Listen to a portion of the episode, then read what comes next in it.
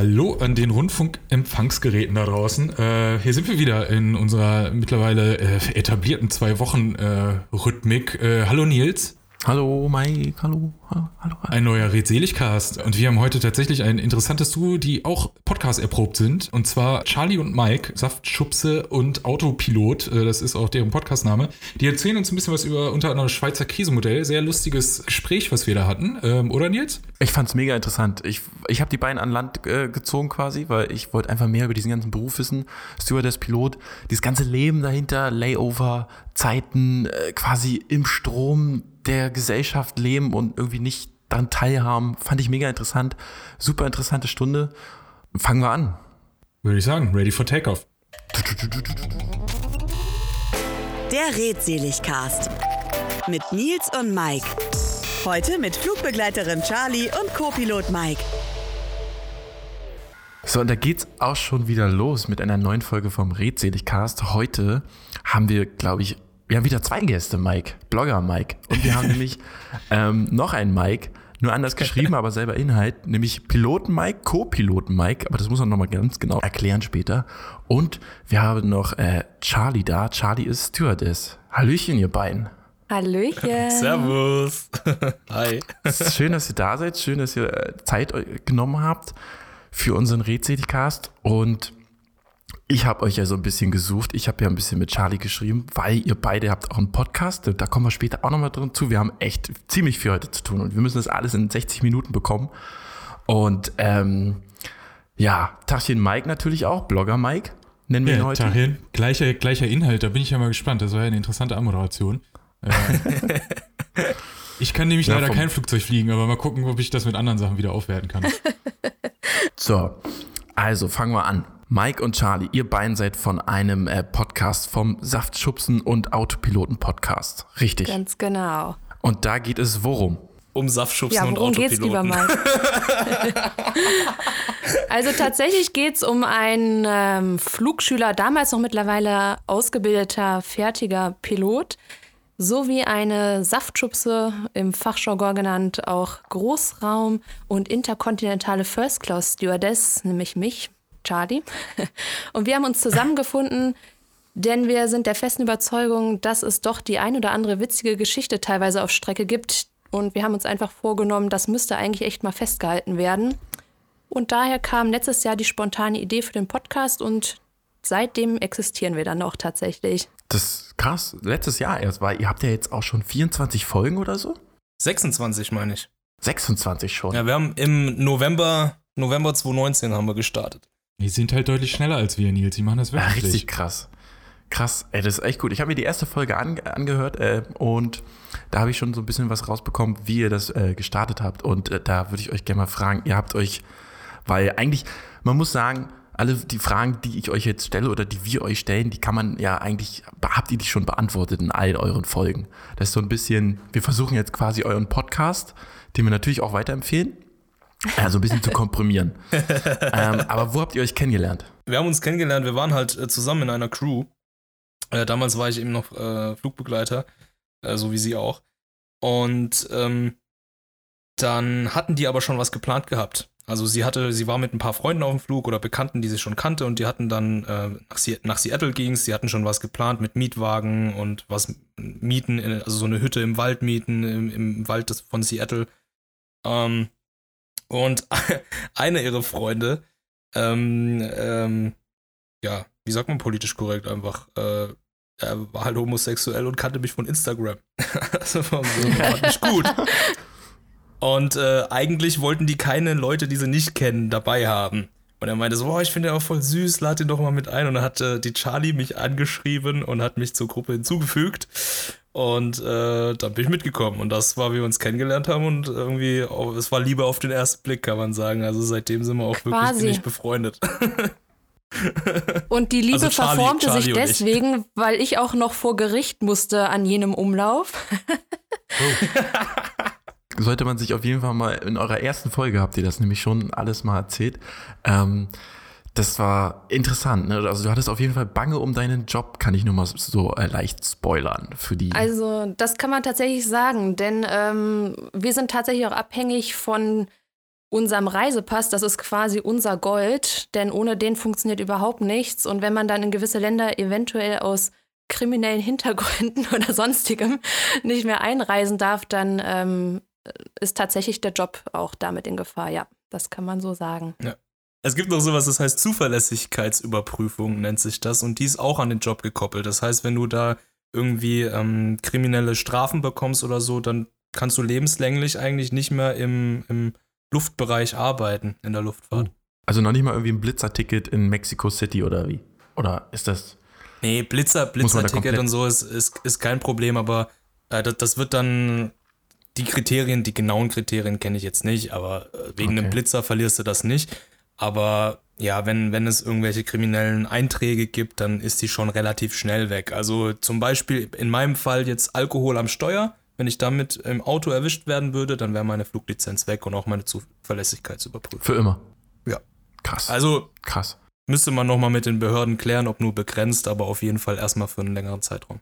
So, dann kommen wir mal zu Charlie. Charlie, du bist Stewardess. War das schon eigentlich so ein bisschen. Wie fing das, wie ging das bei dir los? Also es fing damit los, dass ich schon immer eine große Liebe zur Luftfahrt hatte. Mein Vater, der fliegt so kleine Maschinen hobbymäßig. Und ich bin dann vor ja, einigen Jahren, oder ich war eine ziemlich lange Zeit im Ausland, habe eine Weltreise gemacht und dementsprechend war ich auch sehr oft an Flughäfen, habe dann immer große Crews in Uniform und sowas an mir vorbeilaufen sehen und das äh, hat schon einen Eindruck bei mir hinterlassen. Und hat mir dann aber zwischenzeitlich immer erst gedacht, so nee, das äh, kann ich erstmal nicht machen, weil ich zu dem Zeitpunkt in England gelebt hatte. Und dann habe ich mich ja vor knapp fünf Jahren von meinem Ex-Partner damals getrennt, bin dann wieder nach Deutschland und musste eh wieder von vorne anfangen, sage ich jetzt mal. Und dann dachte ich, wenn nicht jetzt, wann dann? Und dann habe ich mich tatsächlich wirklich einfach mal beworben und ich hätte auch nicht gedacht, dass das auf Anhieb was wird.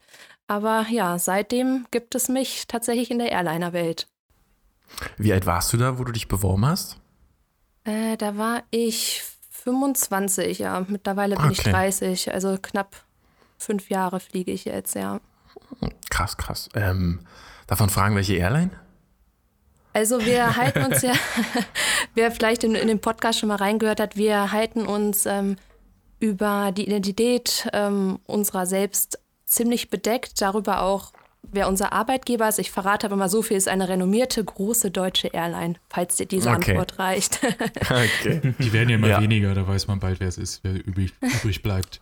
Weil meine ganz dumme Frage an, an Charlie, ähm, äh, ist der Name Spitzname von irgendwie Charlotte oder so? Ist das der echte Name, Künstlername oder hat das was mit dem Funkalphabet tatsächlich zu tun? Also, ähm, wie gesagt, wir wollten über unsere Identität ja sehr anonym bleiben und ja, wir sind dann tatsächlich mal das Fliegeralphabet Ach, durchgegangen. Tatsache. Tatsache, also es hat äh, nichts mit Charlotte, Chantal oder sonst irgendwas zu tun. Das ist tatsächlich ein Alias-Name. Aber mittlerweile hat er sich tatsächlich eingebürgert. Also wenn ich mit Mike am Telefon bin, äh, privat nennt er mich auch mittlerweile Charlie. Mein ganzes Umfeld nennt mich mittlerweile so. Also es ist quasi auch mein richtiger Name geworden. Sehr gut. Bald, bald lassen wir es uns in den echten Pass drucken. genau, als Künstlername.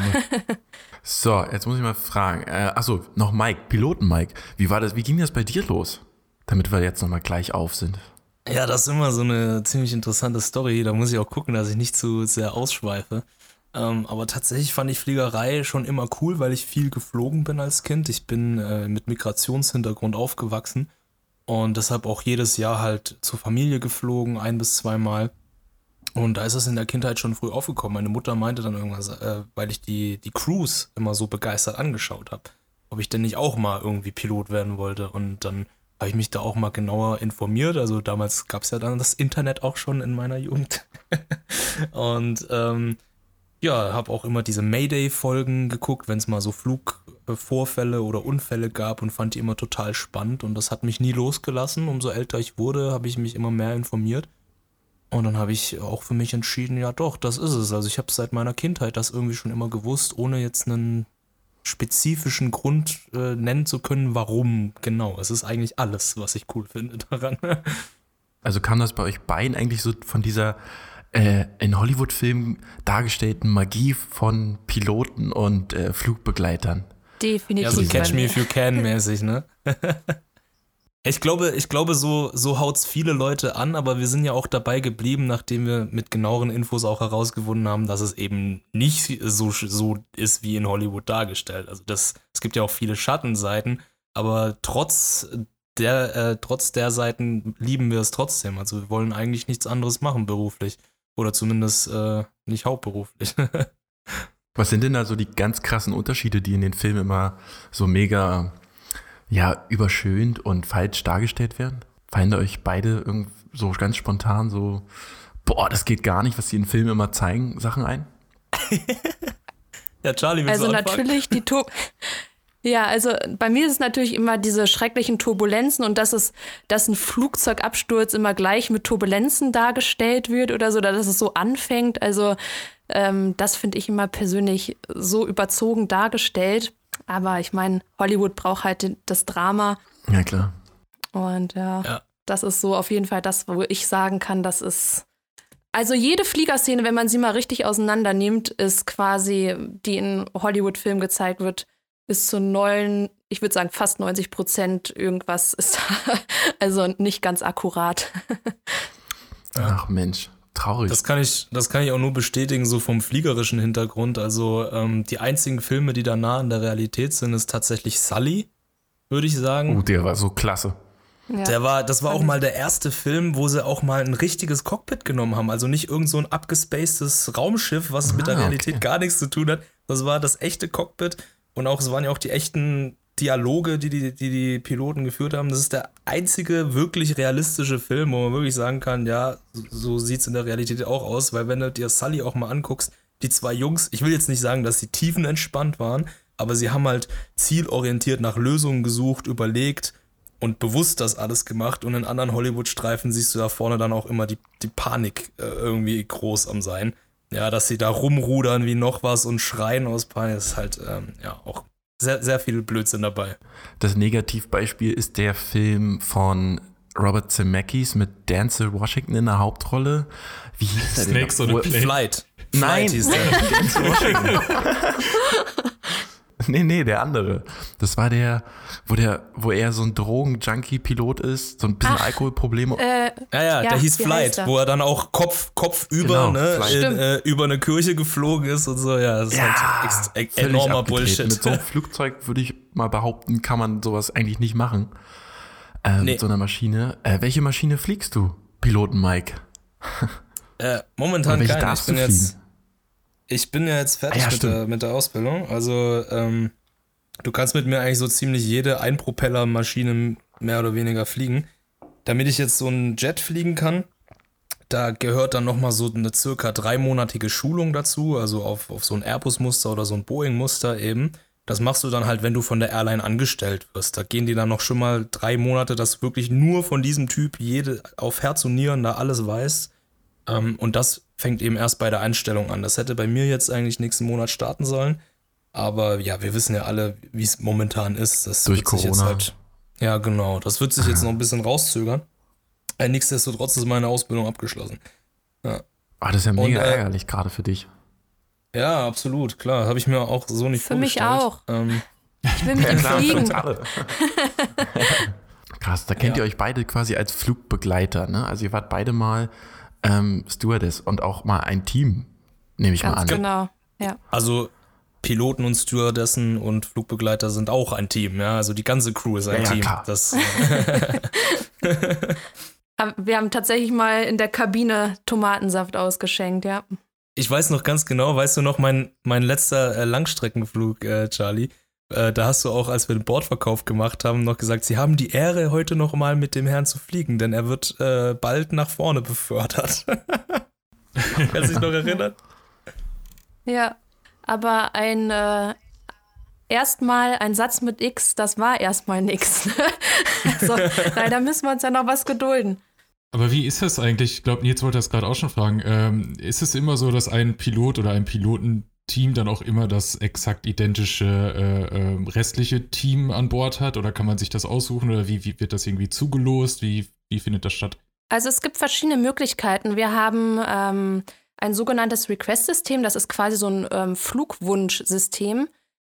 Da kann man sich ähm, zum Beispiel mit einem anderen Flugbegleiter, mit einem Piloten oder auch einer Pilotin natürlich ähm, auf einen Flug gemeinsam setzen und hoffen, dass man den Flug dann quasi zusammen gewährt bekommt. Das hat aber viel mit Seniorität, auch ein bisschen Glück zu tun. Und ist das ein Flug, den viele gerne machen möchten? Also da mhm. spielen verschiedene Variablen mit ein.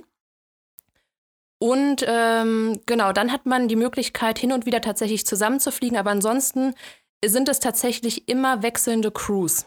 Also man hat nie die gleichen okay. Menschen um sich herum. Es kann dann auch sein, wenn du dich ziemlich gut mit jemandem verstanden hast, dass du die Person dann erstmal zehn Jahre einfach nicht mehr wiedersiehst. Ne? Oh, wow, okay. Ja, weil ich hätte jetzt gedacht, dass gerade eingespielte Teams, also ich meine, das hat ja auch wie bei allen möglichen anderen Dingen, Fußball oder sonst irgendwas, um was Banales zu nennen, gerade in der jetzigen Zeit, ähm, hat ja immer seine Vorteile und ich kann mir schon vorstellen, gerade bei den minutiös äh, äh, geplanten Abläufen da vor Ort und auch den, den dem wenigen Platz, den man ja auch einfach dann vor Ort hat, dass es da Sinn macht, äh, wenn man quasi eingespielte Abläufe mit, mit dem gleichen Team haben könnte. Also wir haben eingespielte Abläufe, die sind halt airline-übergreifend. Also wir haben alle hm. die gleichen Vorschriften, was Safety und unser Sicherheitsstandard ab, äh, an, ja, angeht. Also da haben wir alle unsere Vorschriften, an die wir uns auch zu halten haben oder wie wir vorzugehen haben, was den gesunden Menschenverstand natürlich nie ganz ausschließt. Ähm, aber es ist tatsächlich so auch gewollt, ähm, dass das eben immer rotiert. Dass eben nicht diese, äh, ja, mit dem einen dass versteht man sich besonders gut. Genau, genau. Dass einfach das immer ja. schön dynamisch bleibt und das ist auf jeden Fall gewollt. Ja, das okay. ist auch, das ist auch so standardisiert, dass es so gut funktionieren kann. Also teilweise hast du sogar die Effekte, dass du, wenn du zwei Leute, die sich zu lang kennen hast und äh, die sich zu gut verstehen, dass dadurch dann die Performance der Arbeit sogar sinken kann. Das heißt, so ein, so, mhm. eine, so ein gewisses Mittelding ist tatsächlich die beste Option, wenn du jemanden zwar schon ein bisschen kennst und dich mit dem verstehst, aber trotzdem noch nicht so gut, dass dann praktisch andere Dinge in den Hintergrund rücken können. Also das passiert eigentlich super selten, aber es gab da schon mal in der Vergangenheit eben Vorfälle, wo das untersucht wurde, gerade bei so ganz kleinen Business-Jet-Firmen, ohne die jetzt in einem schlechten Licht darstellen zu wollen, aber da ist es halt alles ein kleineres Team, wo man sich länger kennt. Ihr arbeitet ja beide im Schichtsystem, nehme ich mal an. Also ist ja so ein Schichtplan oder so ein Flugplan. Genau. Oder wie heißt das bei euch? Ja, also Schichtdienst würde ich schon nennen, ja. Und den kriegt ihr, also wenn es dann mal laufen würde, auch, oder wie lief das vor der Corona-Zeit ab, dass ihr dann, den habt ihr dann per Mail bekommen für vier Wochen und dann konntet ihr so sehen, okay, Samstag dahin, Freitag dann und hier und bumm. Wie sieht denn das aus? So ein Schichtplan. Das ist eigentlich Flugplan. genauso, wie du es äh, äh, ist genauso, wie du es beschrieben hast. Also du kriegst das praktisch am Vormonat und dann, dann kannst du ganz genau auch ähm, sehen, okay, da und da bin ich in der und der Stadt, zu der und der Uhrzeit, da bin ich zu Hause und dann kannst du dein Privatleben danach richten. Du kannst aber zum Beispiel auch ähm, dir freie Tage requesten, nennt sich das, also anfragen. Dann kannst du praktisch zwei Monate im Voraus äh, planen, wann du frei haben willst. Also wenn du zwei Monate im Voraus schon weißt, okay, äh, keine Ahnung, am 15. Mai ist eine Hochzeit, dann kannst du dir diese sogenannten Off-Tage da reinlegen und dann weißt du auch, dass du auf jeden Fall da bist. Und das ist auch so fix, nicht so wie bei, ja, bei anderen äh, Firmen, dass man sagt, okay, 18. Mai brauche ich frei und dann eine Woche vorher, ah, jetzt haben wir doch hier so ein großes Event, kannst du vielleicht doch oder wird da gar nicht von, von einer Airline gesagt, äh, okay, hier, du hast sie requested und wir haben es freigegeben, da ist nichts mehr zu machen, du bleibst zu Hause? Sobald die die freigegeben haben, ist das sozusagen heilig, kann man sagen. Das Einzige, was natürlich jetzt noch passieren kann, sind unvorhersehbare Vorst äh, Umstände. Also wenn du irgendwie drei, vier Tage vorher ähm, heim hättest fliegen sollen, bevor dieser freie Tag da ist und dann, keine Ahnung, dann bricht ein Vulkan aus wie vor zehn Jahren und dann stehen die Flieger erstmal ja. zwei, drei Tage.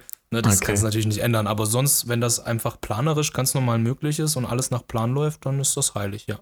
Schön zu hören, ist doch gut. Wie ist denn das ähm, bei äh, Auslandsaufenthalten? Also ich habe mal gehört von, von meiner Patentante, äh, die, ja, es ist egal, es sind mehrere Ecken, auf jeden Fall eine, die auch äh, Flugbegleiterin war oder ich glaube noch ist.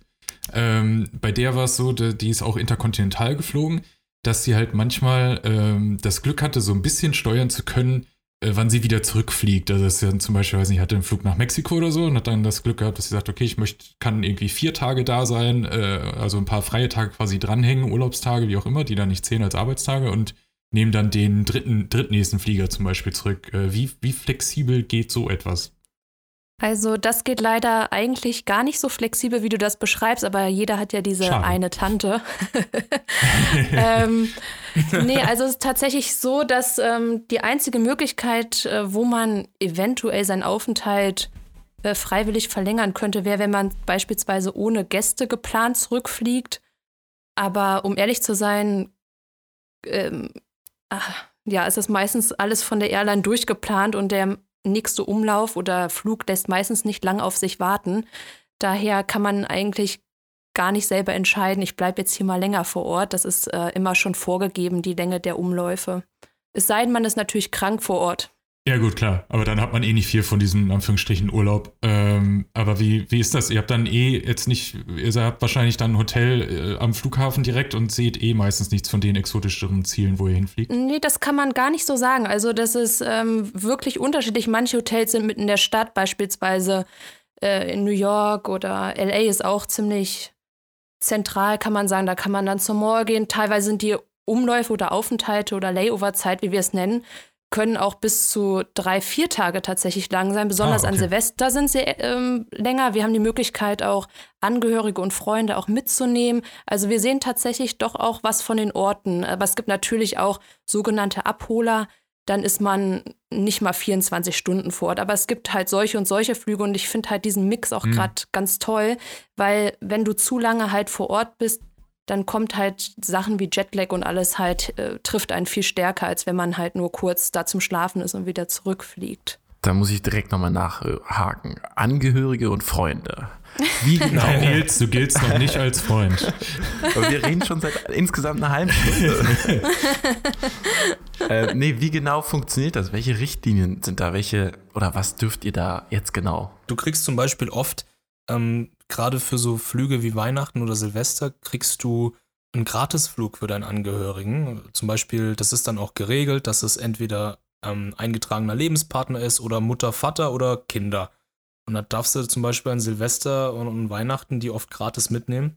Ansonsten hast du oft die Möglichkeit, die eintragen zu lassen und die extremst vergünstigt fliegen zu lassen. Also zum Beispiel hätte ich, ähm, wenn wir jetzt irgendwo einen drei- oder viertägigen Aufenthalt zum Beispiel haben, dann kann ich für meine Mutter oder meine, meine Tochter, also ich habe keine, aber äh, symbolisch gemeint jetzt, kann ich auch so ein Ticket kaufen, was dann 100 bis 200 Euro zum Beispiel nur kostet pro Strecke, was ja sehr viel günstiger ist, als, als du es sonst bezahlen würdest, wo du 5, 6, 7, 800 Euro zahlen würdest für die Economy.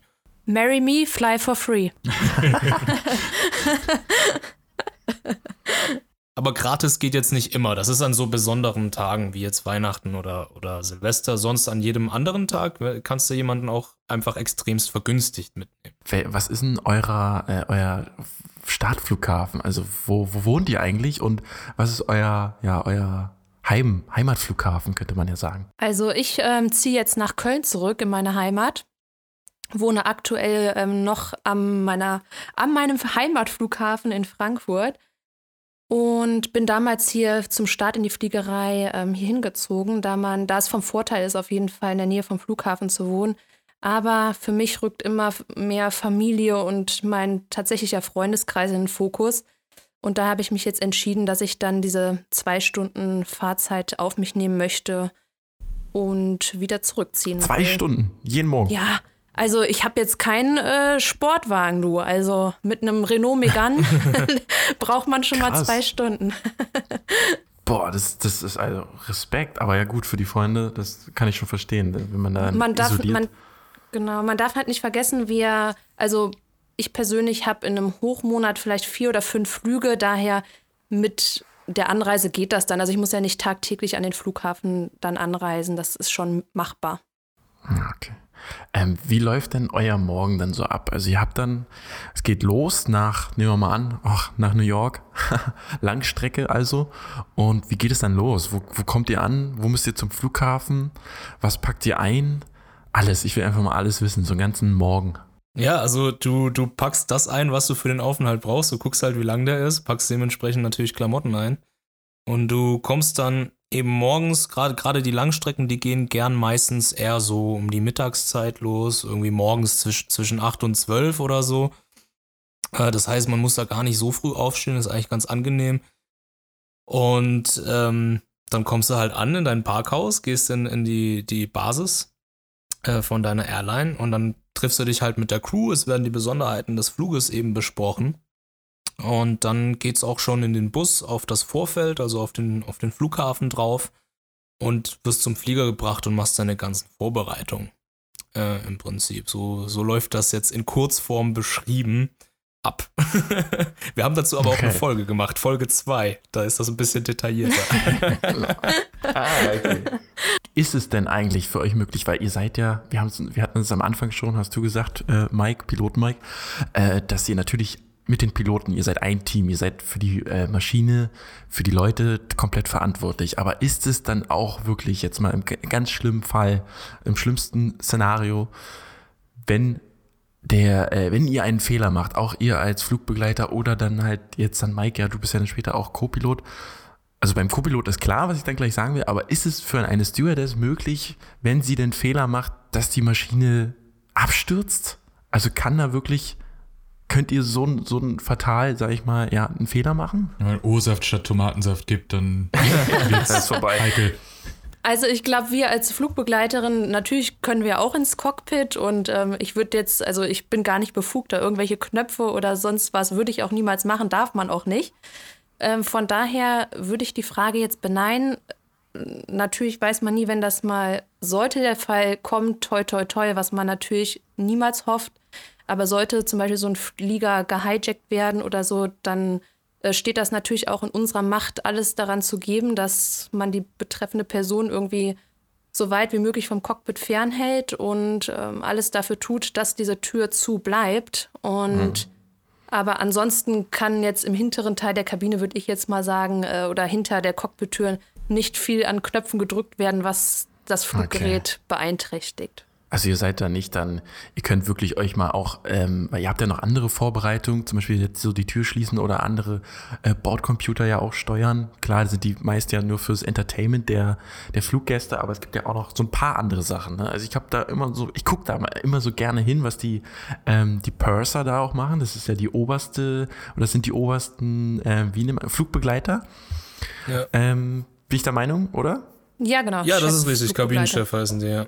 Und ähm, die haben ja doch schon eine Verantwortung, dass man ja auch, äh, also könnt ihr mir eigentlich erklären, was habt ihr dann noch, äh, oder was hat der Purser oder die Purserin so für eine Verantwortung, außer die Crew natürlich zusammenzuhalten? Ich wollte also wollt gerade mal noch äh, für achso. dich auf den. Sorry, Charlie, ich, ich, ich wollte auch noch was zu sagen, wenn ein Flieger abstürzt. ähm, so, so, zum Fliegerabsturz, da würde ich mir nicht zu große Gedanken machen. Da fallen mir nicht viele, viele Szenarios ein. Das Einzige, was mir großartig einfallen kann, wo ein Flugbegleiter jetzt einen Fehler machen könnte, der am Ende das Überleben der Maschine kostet, das wäre, wenn wir tatsächlich ein unkontrollierbares Feuer in der Kabine hätten. Zum Beispiel ausgelöst durch einen Lithium-Ionen-Akku von einem Laptop oder einem Handy ähm, die kriegen wir, da werden wir eigentlich super drauf geschult, aber wenn du wirklich offenes Feuer in der Kabine hast, das du nicht gelöscht bekommst, das ist das Einzige, wo wir als Piloten nichts machen können, weil für die Feuerlöschung in der Kabine die, die Flugbegleiter zuständig sind. Und ja, das ist ja dann selbsterklärend, dass wenn der Flieger da in der Luft abbrennt, ja, äh, das, das, kann zwischen 10 und 20 Minuten nur dauern, so schnell kannst du eigentlich auch nirgends landen. Das ist so das Boah. einzige aber, aber sonst, ähm, sonst sind die Flugbegleiter, auch wenn ich jetzt sage, dass, dass sie den Flieger sonst nicht zum, durch einen Fehler zum Absturz bringen können, extremst wichtig. Also gerade für Sachen wie Feuerbekämpfung, gerade für Sachen wie die Evakuierung. Ja, da, da mhm. retten Flugbegleiter einfach Menschenleben. Da geht es um Sekunden und um richtige Procedures und dass man da die Masse eben gut bedient. Und ähm, dafür sind die Aber weil du äh, diese Lithium-Ionen-Akkus genannt hast, muss ich einmal kurz reingrätschen. Und zwar dieser, ja. dieser halb Mythos, äh, diese Geschichte mit Geräte auf Flugmodus, beziehungsweise gar nicht erst anschalten. Elektrische Geräte hat sich ja in den letzten, sagen wir mal, 20 Jahren eine Menge getan. Von es darf noch nicht mal ein Taschenrechner oder eine Uhr irgendwie digital laufen, weil dann stürzt das Flugzeug ab, bis hin zu, ja, ihr könnt WLAN nutzen und was weiß ich. Ähm, wie, wie, ist da der aktuelle Stand? Weil ich glaube, da sind noch viele, viele Mythen irgendwie, dass nichts an, darf an sein. Manche Airlines erlauben mittlerweile so gut wie alles, außer natürlich, was soll immer noch Flugmodus natürlich an sein, aber was sind da noch Gefahren, die es wirklich gibt? Also das Wichtigste, was Lithium-Ionen-Akkus und Tablets, Handys, Laptops und so angeht, ist, dass ihr die wirklich alle im Handgepäck und am Mann dabei habt weil unsere Kabinenbesatzung kann die dann eben direkt in der Kabine bekämpfen. wir aus dem Cockpit, wenn die unten im Frachtraum sind, in den Koffern, haben, wir, haben da keinen Zugriff drauf. Das heißt, wenn da ein Feuer ausbricht, dann haben wir zwar ein paar Feuerlöscher, die wir abschießen können, die sind aber für großflächige Brände gedacht. Und sobald die Kartuschen leer sind, haben wir da eben keinen Zugriff mehr drauf. Und äh, das Sprich, ist, man glaube ich, sollte das, gar das keine Wichtigste. Sachen im, im, im Hauptgepäck in den Koffern irgendwie haben. Also auch nicht, oder aus, ausgeschaltet ist okay. Äh, nee, auch nicht ausgeschaltet. Also wirklich Ach, alles, was, was, okay. Lithium-Ionen-Akkus sind, da gibt es Regelungen, die kann man auch genau nachlesen, aber als Faustregel würde ich sagen, alles, was Tablets, Handys, m, Akkus und so weiter sind, ähm, sollten wirklich oben im Handgepäck mitgenommen werden und für Sachen wie jetzt zum Beispiel E-Scooter oder E-Bikes oder so, da gibt es dann auch spezielle. Was man halt so mit hat beim Fliegen. Ja, es kann, kann ja sein, dass Wer jemand eine? Mountainbike-Tour, eine Ja, Mountainbike-Tour klar. mit dem E-Bike äh, irgendwo in Südamerika machen will. Und dann ist es sehr, sehr wichtig, dass der sich an die Vorschriften hält und das wird dann als entsprechendes Gefahrengut extra verpackt und so. Also so Akkus können wirklich schlimme Folgen haben. Und da würde ich einfach an jeden sagen, packt das wirklich alles oben mit euch dabei, äh, zu euch dazu. Ähm, dann könnt ihr, dann, dann können die Flugbegleiter im Notfall eben das auch wirklich vor Ort löschen. Relativ simpel auch, wenn man es früh genug erkennt. Und was den Flugmodus angeht, ähm, ja, im, im Flugmodus ist schon besser, aber jetzt das Handy irgendwie auszuschalten, das, das war eine Regel, die wurde damals eingeführt, weil es Handys halt kürzer gab als, als Flugzeuge, aber es ist jetzt noch nie ein Flugzeug abgestürzt, weil, ähm, weil ein Handy an war. Aber man hat das halt mal zur Sicherheit damals eingeführt. Ähm, und die Flieger sind gut genug abgeschirmt gegen die Elektronik normalerweise. Ich meine, man kennt ja immer jetzt immer noch diese äh, Durchsagen mit äh, bitte auch noch äh, ausgeschaltet lassen, bis wir wirklich am Gate sind. Aber du hörst schon überall in der Kabine bing, bing, bing, bing, wie alle ihre Handys wieder angemacht haben.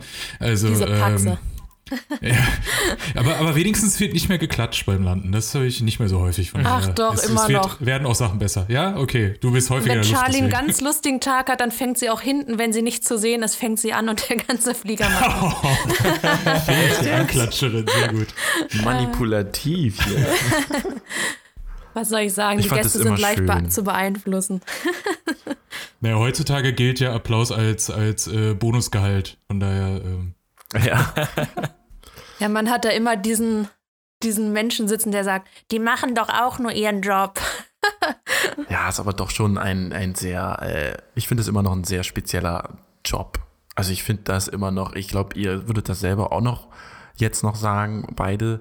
Ich glaube auch, wenn man dann in so einem, nach so einem Langstreckenflug dann vier Tage Layover hat in Stadt X und dann bleibt ihr eigentlich in euren, äh, in den deutschen Zeitzonen? Ich denke mal ja, ne? Ist viel leichter, ja. Ähm, meistens nicht. Also es kommt immer drauf an, denn für mich ist es zum Beispiel leichter, Richtung Amerika zu fliegen. Ich komme mit dieser Zeitumstellung viel besser klar.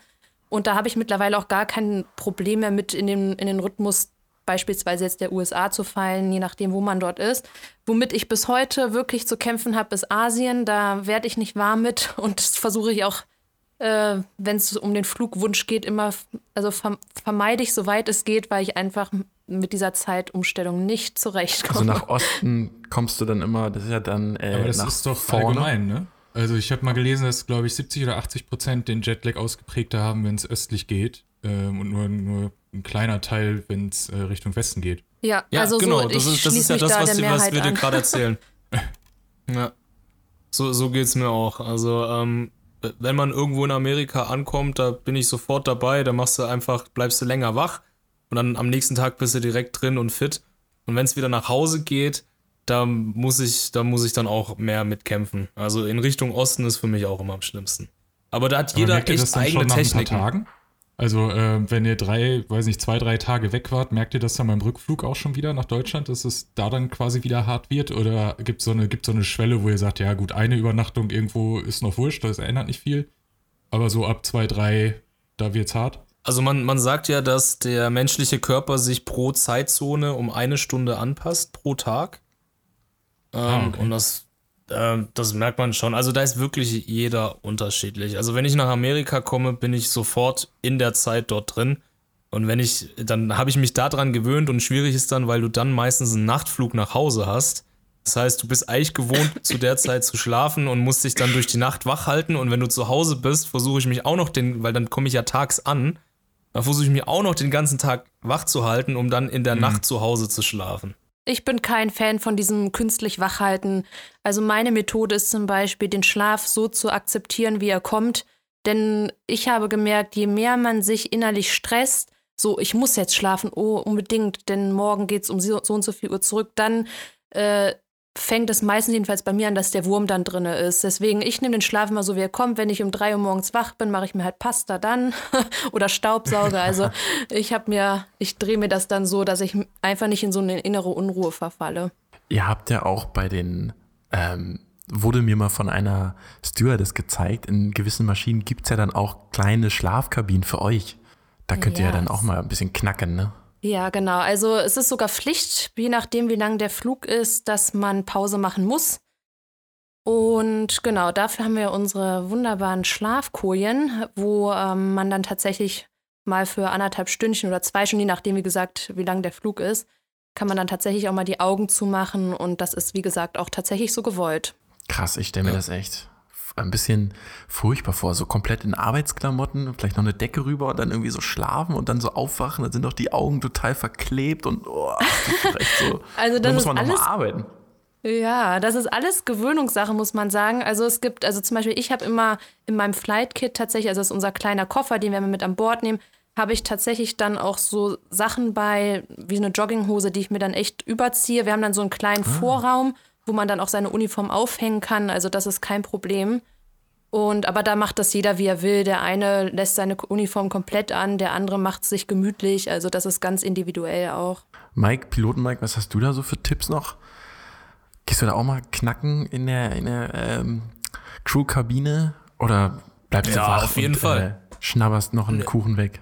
Nee, auf jeden Fall. Ich, ich ziehe mir da eine Schlafmaske auf und, äh, und mache mir so Oropax oder Noise-Canceling-Kopfhörer rein. Und dann, dann knacke ich da auch mal eine Pause durch. Also als Pilot bist du auf der Langstrecke äh, ja meistens auch zu dritt.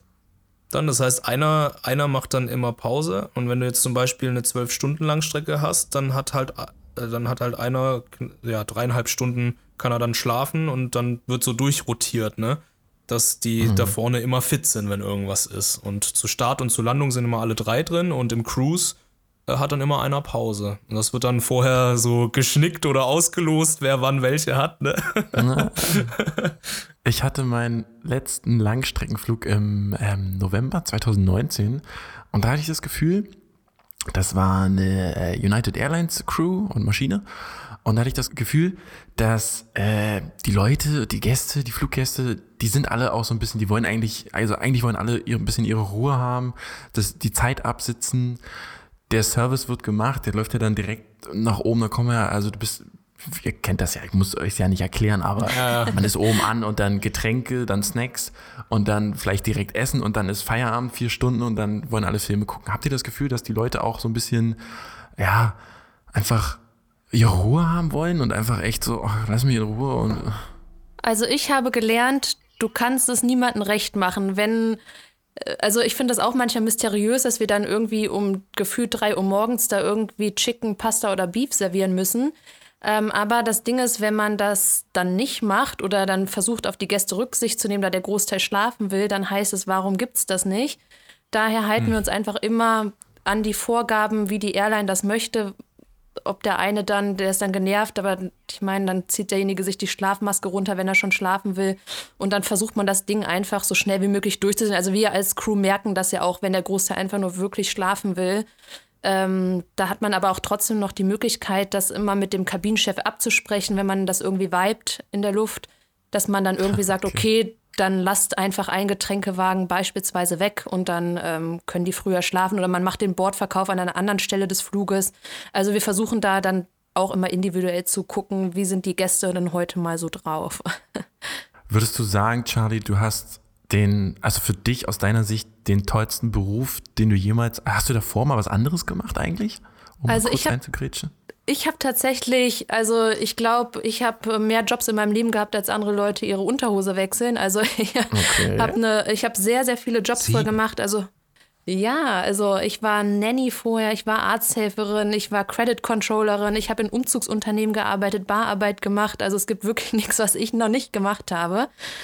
Und ich muss wirklich sagen, dass äh, das Flugbegleiter-Dasein wirklich mit Abstand das Beste ist und was mich erfüllt. Ich gehe, ich hatte nicht einen Tag, wo ich schlecht gelaunt zur Arbeit gegangen bin. Ich habe gemerkt, irgendwie, also das hört sich vielleicht jetzt kitschig an, aber wirklich jeder schlechteste Tag in der Fliegerei übertrifft jeden besten Tag, den ich an einem anderen Job hatte. Also das ist so ein Oh, erfüllender Job. Also ich kann das wirklich nicht in Worte schreiben, aber Mike stimmt mir vielleicht zu, wenn, also das ist so einzigartig, unser Beruf und die Möglichkeiten, die wir haben. Genau, deshalb wechselt er auch zu einem anderen Beruf und wird Pilot. ähm, Ist ja das gleiche, Nee, nur ein bisschen mehr, mit mehr Cash. Also, und, und weniger Menschenkontakt, das ist auch nicht immer verkehrt. Genau. Ich glaube, es werden, es werden auch noch Zeiten kommen, wenn ich da vorne irgendwie nachts um drei äh, geradeaus über den Atlantik fliege, wo ich definitiv äh, es vermisse, mal hinten in der Kabine zu sein, einfach mal durchzulaufen, mal die Toiletten zu checken, ob da keiner geraucht hat und einfach nach dem Rechten zu gucken und auch mit den Kollegen ein bisschen zu quatschen. Aber ähm, ich stimme Charlie da auf jeden Fall zu. Wie gesagt, das ist nicht immer alles wunder, rosa, rot und schön. Ja, äh, gerade vor allem in diesen finanziellen Zeiten jetzt in, in der Krise, die wir momentan durchleben. Trotzdem bin ich jetzt seit vier Jahren in der Fliegerei und äh, liebe es und ähm, hatte die beste Zeit meines Lebens äh, seit äh, daher. Und ähm, ja, deshalb, ich, ich könnte mir keinen anderen normalen Job vorstellen. Also wenn, wenn ich mir was vorstellen könnte, wäre es eher so nebenher noch so ein eigenes Business zu machen oder sowas, aber jetzt so ganz damit aufhören könnte ich niemals. Okay, also habt ihr beide wirklich euren Traumjob gefunden? Dann jetzt die Frage, gerne Charlie zuerst, was ist dann trotzdem mal eine nervige Sache an eurem Job? Also was kotzt euch dann doch vielleicht mal ein bisschen an? Was geht euch ein bisschen auf den Sack? Also, wir wollen ja hier ehrlich sein, ne? Also sicherlich, wenn man mal zum Beispiel im Sommer hat man relativ frühe Abflüge, ähm, zum Beispiel innerhalb Europas, da muss man auch schon mal um 2.40 Uhr aufstehen. Und da ist dann natürlich klar, dass ich da nicht klatschend vor meinem Spiegel stehe und denke, wow, sich jetzt irgendwie Make-up ins Gesicht zu machen, da hat man wirklich auch Besseres zu tun. Ähm, da fahre ich jetzt sicherlich nicht mit äh, Country Roads auf Lautstärke 100 zum Flughafen und freue mich, aber ähm, es ist irgendwie, ja, wie gesagt, immer noch ähm, besser als so einen gewöhnlichen Alltag zu haben und das ist irgendwie das Schöne. Und natürlich, ja, ähm, es gibt auch so viele Dinge am Passagier, an dem, ich sage jetzt mal, den typischen nervigen Passagier, die einen wirklich zur Weißglut bringen, sei es, dass die beim Sprechen die Kopfhörer nicht äh, von den Ohren nehmen und immer hä, hä fragen, statt einen ganzen okay. Satz irgendwie zu sprechen oder ach, da könnte ich jetzt wirklich ähm, ein Buch natürlich drüber schreiben. Aber kein Bitte, kein Danke. Also klar stören mich da auch Dinge. Das ist äh, ganz, ganz gewöhnlich. Und Mike, bei dir? Ja, ich, ich, kann da zustimmen. Also wenn man da morgens um drei schon auf der Arbeit sein muss, also vielleicht schon um zwei aufstehen oder um, um oder halb zwei, äh, da freut man sich jetzt auch nicht mega drüber. Aber meistens ist die Wut dann tatsächlich äh, vergangen, wenn ich dann im, im Cockpit da sitze und äh, du steigst gerade durch die Wolken durch und siehst den schönsten Sonnenaufgang äh, ever und hast das halt auch immer wieder, dann, dann verfliegt das oft so. Was natürlich Ja, auch verfliegt. echt störend ist, sind, wenn, wenn mal irgendwas nicht läuft nach Plan, ne?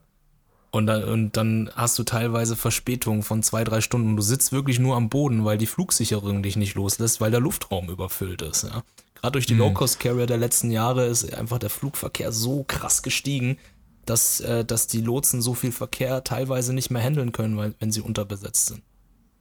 Und äh, sowas sind auch auch nervige Sachen. Äh, Nachfragen an dich, Mike. Du hast jetzt schon mal, du bist jetzt schon mal eine Maschine als Co-Pilot geflogen. Eine Maschine mit gefüllt mit Menschen, die warten darauf, wohin geflogen zu werden. Richtig? Äh, nee, nicht richtig. Also ich bin mit Passagieren geflogen, aber eigene, also selbst gemietete Maschinen. Okay. Aber jetzt für eine Airline noch nicht, weil ich, wie gesagt, letzten Monat mit der Ausbildung Ja. fertig geworden bin. Okay, okay. Wollte ich nur nochmal äh, direkt äh, auf dem aktuellen oder auf dem, ja, alle Klarheiten beseitigen quasi hier. Ähm, Charlie, was waren denn noch deine, äh, hast du noch, du hast schon mal so ein bisschen angerissen, aber ha- hast du da noch eine, eine absurde Geschichte? Die, die, natürlich habt ihr da bestimmt schon in eurem Podcast drüber gesprochen, aber habt ihr noch so eine, für uns noch so eine, ja, so eine richtig eigenartige Geschichte von einem Passagier oder von, keine Ahnung, ja, so richtig lange müsstet ihr warten auf, dass ihr losfliegen konntet? Was gab's da noch, was, was so ihr euer Leben nicht vergessen werdet? Also es gibt sehr viele eigenartige Geschichten. Ich weiß jetzt auch ähm, gerade aus dem Stegreif, da habe ich so viele, ich versuche jetzt mal einfach irgendeine zu nennen. Also da kam zum Beispiel, ähm, ja, ich weiß jetzt nicht, ob wir über Toilettengeschichten reden sollten, aber da passieren tatsächlich Klar. die absurdesten Geschichten meistens. Also, ähm, ja, es fängt alleine schon meistens damit an, wie, in wie vielen verschiedenen Formen die Leute versuchen, diese Tür zu öffnen. Und ja, wir sind ja dazu angehalten, wirklich alle 15 Minuten die Toiletten auch mal zu checken. Und wenn du dann da reinguckst und, also ich frage mich manchmal, wie ist jetzt, wie ist das da hingekommen, wenn ihr versteht, was ich meine? Also, Es ist aber auch ein bisschen schwer. Also ich, mir ist noch nicht so wirklich was Schlimmes passiert, ein paar Tropfen hier und da bestimmt mal. ähm, aber es ist auch, also ich hatte einmal einen Flug, da, da hat es so geschuckelt und ich meine, man, man sitzt, also man will sich da eigentlich nicht hinsetzen, deswegen gibt es ja so eine schöne Schwebehaltung. Ähm, aber ja, es ist verdammt schwer, bei Turbulenzen äh, einen geraden Strahl hinzubekommen, muss ich schon sagen. ja, man soll ja auch eigentlich während der Turbulenzen nicht auf die Toiletten gehen. Also da sage ich immer ganz nett PP, persönliches Pech, aber ähm, ja, also es ist wirklich abenteuerlich, was man auf den Toiletten sieht. Einer dachte letztens, dass der Feuermelder in der Toilette eine Dusche ist. Also da sieht Gott. man die und stand, wildesten und stand Sachen. dann nackt darunter. Nee. Mich hat auch äh, damals als Flugbegleiterin noch eine gefragt, weil wir diese Becher sammeln, weil die im Müll einzeln zu viel Platz wegnehmen, dann stapeln wir die und werfen sie dann erst weg. Und sie hatte gefragt, ob wir die denn jetzt gleich wieder ausspülen, diese Plastikbecher, oder warum ich die da jetzt so stapel und getrennt vom restlichen Oh, Müll sammle. Ja. Also wir werden die wildesten Fragen gefragt, tatsächlich, ja. Aber aus ökologischer Sicht jetzt nicht der dümmste Gedanke. Ja, stimmt. also so blöd ist es nicht. Also es ist schon eine verständliche Frage gewesen. Aber wir haben mega viele skurrile äh, Geschichten. Also ich glaube, wir, wir könnten da jetzt locker äh, Ihr, zehn ihr könntet Stunden am quasi einen eigenen Podcast reden. machen dazu, ne? Genau. Quasi. Ach stimmt, da, da war ja was. Nee, aber jetzt gerade, also ich habe mir die letzten Folgen von euch mal so ein bisschen quer gehört. Ähm, ist ja, also ihr, ihr erzählt jetzt natürlich viele alte Geschichten, weil es kommen gerade keine neuen natürlich dazu, außer dass ihr in eurem nächsten Podcast darüber spricht, wie ihr in unserem Podcast wart. Aber äh, ansonsten ist viel, ich habe gehört, äh, das Bananenbrotbacken wird perfektioniert und der Flugsimulator wird gerade gerockt. Ähm, äh, ja, wie ist das? Wie sieht euer Alltag gerade aus? Also, ähm, wie, wie hat euch das, also dass euch das natürlich sehr getroffen hat, ist eh klar, aber ähm, seit wann könnt ihr gerade nicht arbeiten und gibt es irgendwie einen Ausblick, ab wann das wieder besser werden wird?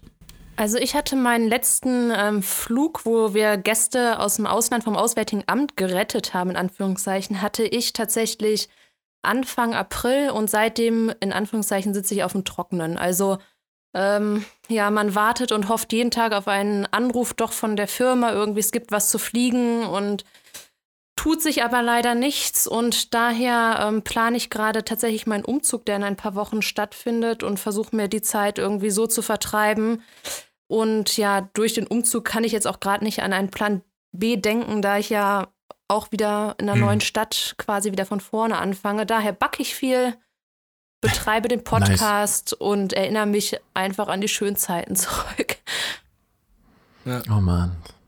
Ja. Bei mir ist das ähnlich, aber im Gegensatz zu Charlie habe ich ja gerade keinen aktiven Ar Arbeitsvertrag dafür. Das heißt, ähm, momentan, da die meisten Airlines entweder pleite gehen oder sich nach der Krise verkleinern, sieht das mit einer, ja, mit einer Einstellungswelle jetzt eher pessimistisch aus. Also bei mir kann es tatsächlich echt bestimmt noch ein, zwei Jahre dauern, äh, bis, oder Fuck. vielleicht auch drei, äh, bis ich als Pilot an sich ähm, jetzt nochmal eine Stelle kriegen würde. Aber was ich jetzt mache, also äh, wir, wir lernen so ein Prinzip, das heißt Vordeck, du, du setzt dich mit den Fakten auseinander und der zweite Schritt sind dann schon, dass du die Option auslotest. Und ich versuche da gar nicht so negativ drauf zu blicken. Also ich ähm, gucke gerade nach Jobs, aber auch nach anderen Ausbildungsangeboten, mit denen ich mir praktisch noch ein zweites Standbein aufbauen könnte. Oh. Und äh, oft, oft ist man im, im, also bei Charlie und mir lief ja das Leben jetzt nie immer so genau nach Plan, würde ich mal behaupten. Aber dadurch haben wir uns auch überhaupt erst kennengelernt und auch diesen Podcast gegründet. Und ich bin der festen Überzeugung, dass wir echt in ein paar Jahren vielleicht da mal zurückschauen und dem Corona auch einfach Danke sagen können. Das sieht man jetzt zwar noch nicht, aber das wird irgendwann so sein. Da werde ich sagen, okay, heute bin ich hier aus dem Grund, dass es damals nicht äh, mein Plan aufging, wie ich ihn mir gedacht habe. Und irgendwann werde ich auch in einem Cockpit sitzen. Also das, das wird auf, auf jeden Fall irgendwann passieren. Und solange, solange halte ich mich mit Trainings im Simulator eben ja aufrecht mit meinen Skills und mache was anderes. Und der Podcast ist auch etwas, was uns beiden zumindest echt mega Kraft gibt. Und mega viel Spaß macht und die Community baut uns da mega auf. Aber ich habe im Gefühl, da unterscheiden sich Mike und ich tatsächlich, weil Mike, und das ist ein, eigentlich ein interessanter Fakt, wenn man sich jetzt so Flugbegleiter und Piloten anschaut, denn ähm, Mike ist natürlich darauf trainiert, ziemlich rational zu denken und ich bin halt eher, deswegen werde ich auch niemals Pilot, viel zu emotional. Also ich will gerade gar nicht an Plan B denken. Für mich gibt es nur das Flugbegleiter-Dasein und ich, ich, also das ist wirklich oh, ganz schrecklich für mich im Moment. Du bist auf Entzug. Richtig, ich vermisse das Kerosin. Zei zeigst du schon zu Hause immer die, die Notausgänge an und so. Ganz genau. Ich serviere die Getränke auf dem Tablett. Ah, schön, schön. So, was haben wir denn noch für Fragen, ey? Ja, während du blätterst, also ich hoffe ja, dass sich das in absehbarer Zeit äh, zumindest wieder löst. Also ich meine, gut, Interkontinentalflüge jetzt, dass die Leute für 500 Euro nach New York fliegen, wird wahrscheinlich eine Weile jetzt erstmal nicht sein, zumindest dieses Jahr nicht. Aber äh, dass zumindest, äh, ja, ich sage jetzt mal innereuropäische oder in, Inlandsflüge, auch wenn die jetzt nicht immer so viel Recht, äh, Sinn haben, ähm, dann wieder so langsam kommen. Ähm, eine Sache, wenn wir, ich meine, wir gerade mal fliegendes Personal hier am Start haben, ähm, da gibt es ja im Oktober mit diesem schönen Satz, habe ich letztens eine Schlagzeile gesehen, es war noch nie so sicher, dass er öffnen könnte. Ja, so einen neuen Flughafen bei Nils und bei mir um die Ecke, den BR, der es ja geschafft hat, einfach so lange zu warten, bis er sich äh, zu dem Zeit, zum schlechtmöglichsten Zeitpunkt einfach dann vielleicht doch aufmacht tatsächlich. Ähm, ist, das- ist das bei euch auch in der Branche irgendwie so ein Running Gag, äh, dieser Flughafen to be? Definitiv. Definitiv. De also seit zehn, diese Anflugverfahren und all das ist ja alles seit zehn Jahren schon fertig, meine ich. Zehn, neun oder zehn Jahre. Ja, ist alles super veraltet mittlerweile, ne? Das Design auch vor Ort und so. Ja, einfach auch geil, dass er fertig ist, wenn man ihn nicht mehr braucht. Nee, und äh, es wurde ja auch berechnet, äh, zu Zeiten, wo, wo kein Corona war, dass er wohl auch schon zu klein wäre, um das Passagiergastaufkommen, das er eigentlich bräuchte, zu bewältigen. Also eigentlich bräuchte man sogar schon wieder einen größeren. Also man muss echt sagen, für eine Hauptstadt ist es einfach nur alles so peinlich. Lächerlich Oh ist das. das ist, äh, aber ich glaube, ja, die hatten halt große, ähm, große Pläne zusammen mit Air Berlin, wo es diese Fluglinie noch gab. Das sollte ja dann auch so ein internationales Drehkreuz werden. Deswegen haben sie diesen Flughafen ja fast irgendwie auch nur ähm, bewilligt bekommen. Na gut, jetzt ist die Airline weg und äh, irgendwie wird es jetzt dann auch nicht mehr genutzt und keine Ahnung, die Bildschirme müssen schon ausgetauscht werden, weil die einfach zu lange an waren und durchgebrannt sind. Ja, aber ähm, man wird auch, man wird auch andere äh, Airlines finden, die da einspringen. Ja, hoffen wir doch, wenn dann irgendwann alles wieder fliegt. Ich muss mal fragen an euch beide. Ihr müsst keine Zahlen nennen, ihr müsst nicht ganz, ganz ehrlich sein oder also ein bisschen, ich frage einfach mal, wie viel oder ist das, weil ich, weil ich könnte es auch googeln, welche Verdienerschicht seid ihr als Stewardess? Ich bin ja ganz offen über mein Gehalt. Wie gesagt, wie du schon richtig sagst, das kann man auch überall nachschauen. Aber es ist tatsächlich letzten Endes nicht ähm, so, so wenig, wie man tatsächlich denkt. Also ich habe in meinem ausgelernten Beruf, ich bin ja äh, medizinische Fachangestellte, da verdiene ich quasi die Hälfte von dem, was ich jetzt verdiene. Also ich krieg monatlich netto, sagen wir mal, in einem Sommermonat deutlich mal vielleicht ein bisschen mehr, da man dann Überstunden hat, aber ich würde sagen 1700 Euro netto plus dann immer zwischen 500 bis, kann bis zu 900 Euro Spesen geben, je nachdem, wie lang und oft man weg war in diesem Monat. Also ist tatsächlich Okay. gar nicht ähm, so schlecht. Natürlich werden die Spesen, soweit ich weiß, jetzt nicht wirklich auf die Rente und sowas angerechnet, aber ähm, es lässt sich ganz gut leben damit. Und vor Ort Schön. haben wir auch manchmal Hotels, wo man dann ähm, nichts ausgeben muss oder man verpflegt sich dort halt irgendwie selber. Also das äh, lässt sich ganz gut leben mit dem Geld doch. Ich glaube, da muss man sich dann auch so ein bisschen arrangieren mit. Ich glaube, für Flugbegleiter ähm, oder Flugbegleiterin muss man einfach auch, ja, so ein bisschen der passende Topf für den Deckel sein oder andersrum. So, weißt schon, was ich meine. Ja, also, aber ja, wie gesagt, also das ist auf jeden Fall ein Job, mit dem man sich trotzdem, glaube ich, Dinge ermöglichen kann. Und ich glaube, wenn man in diese Branche einsteigt, ist einem ja klar, dass man damit jetzt nicht ähm, fünf Villen am Strand kaufen kann. Also de Ja. dessen ist man ja bewusst, wenn man sich für den Beruf entscheidet. So blauäugig war ich dann auch nicht.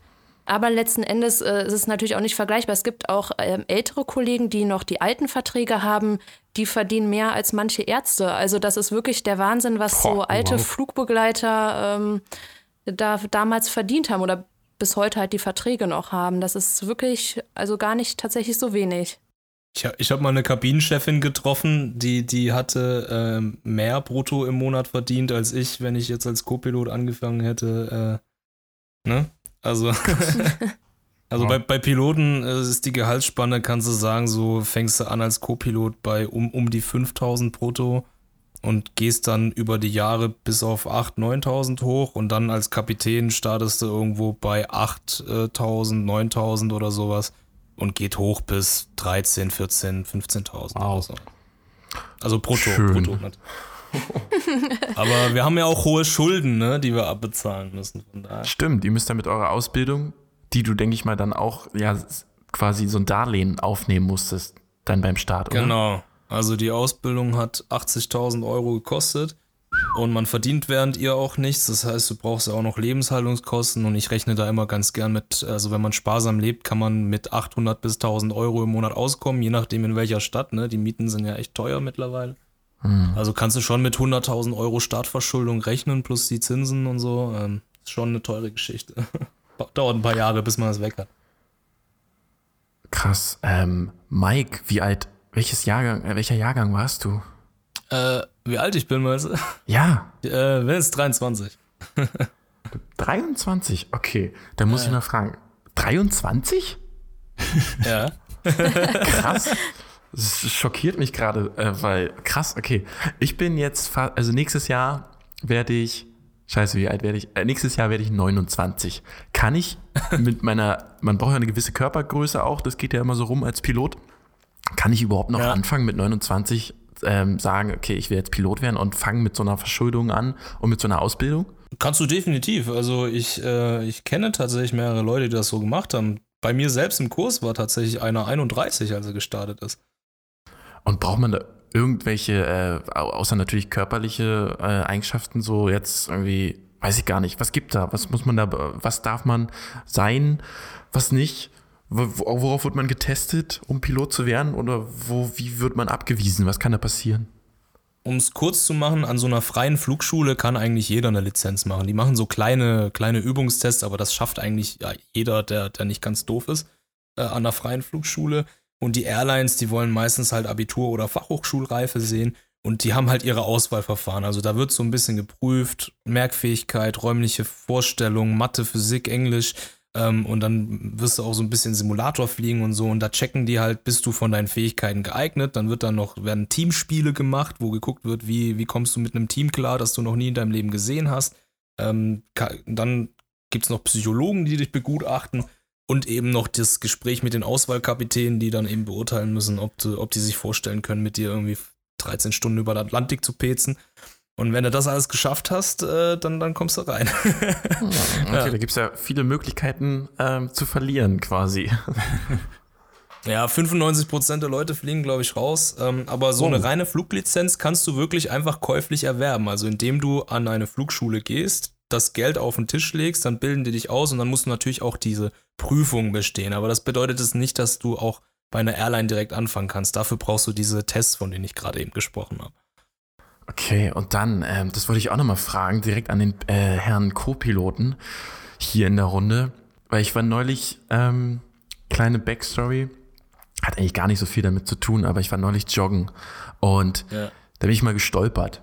Und da bin ich relativ schnell, habe ich dann gemerkt, so, wow, okay, jetzt kommt mir der Boden richtig schnell nah und ich bin noch auf den Händen gelandet, war alles gut, aber trotzdem hat, haben die Hände ein bisschen wehgetan, kein Blut, alles gut. Mir geht's auch gut, aber, aber darfst du jetzt sinnbildlich gesprochen mal bei einem Flug stolpern, wo du dich quasi noch fangen kannst mit den Händen? Darfst du einen Fehler machen? Einen. Ja, äh, ja, definitiv. Wir sind alles Menschen, wir machen nichts perfekt und wir haben ein sehr großes Safety-Net. Also man, man redet von diesem Schweizer Käse-Modell-Prinzip, dass ein Flugunfall nie wegen einem Fehler passiert, sondern immer wegen einer Verkettung von ganz, ganz vielen. Das bedeutet, Okay. ähm, stell, stell dir mal vor, so Sch- Käsescheiben, aber die haben ihre Löcher alle an anderen Stellen. Und wenn du jetzt einfach mal zehn Käsescheiben voreinander stellst, dann passiert ein Unfall nur, wenn praktisch ein Loch bei allen Scheiben an derselben Stelle ist, wo du dann überall durchkommst. Das heißt, du kannst tatsächlich sogar mehrere Fehler machen. Das kommt auf die Art des Fehlers an. Es gibt halt Kleinigkeiten, die echt gar nicht schlimm sind. Und es gibt große Fehler. Und äh, Mhm. du kannst mehrere kleine Fehler machen, ohne dass jemals was passiert oder es rauskommt. Also, ähm, Was wäre so ein kleiner Fehler?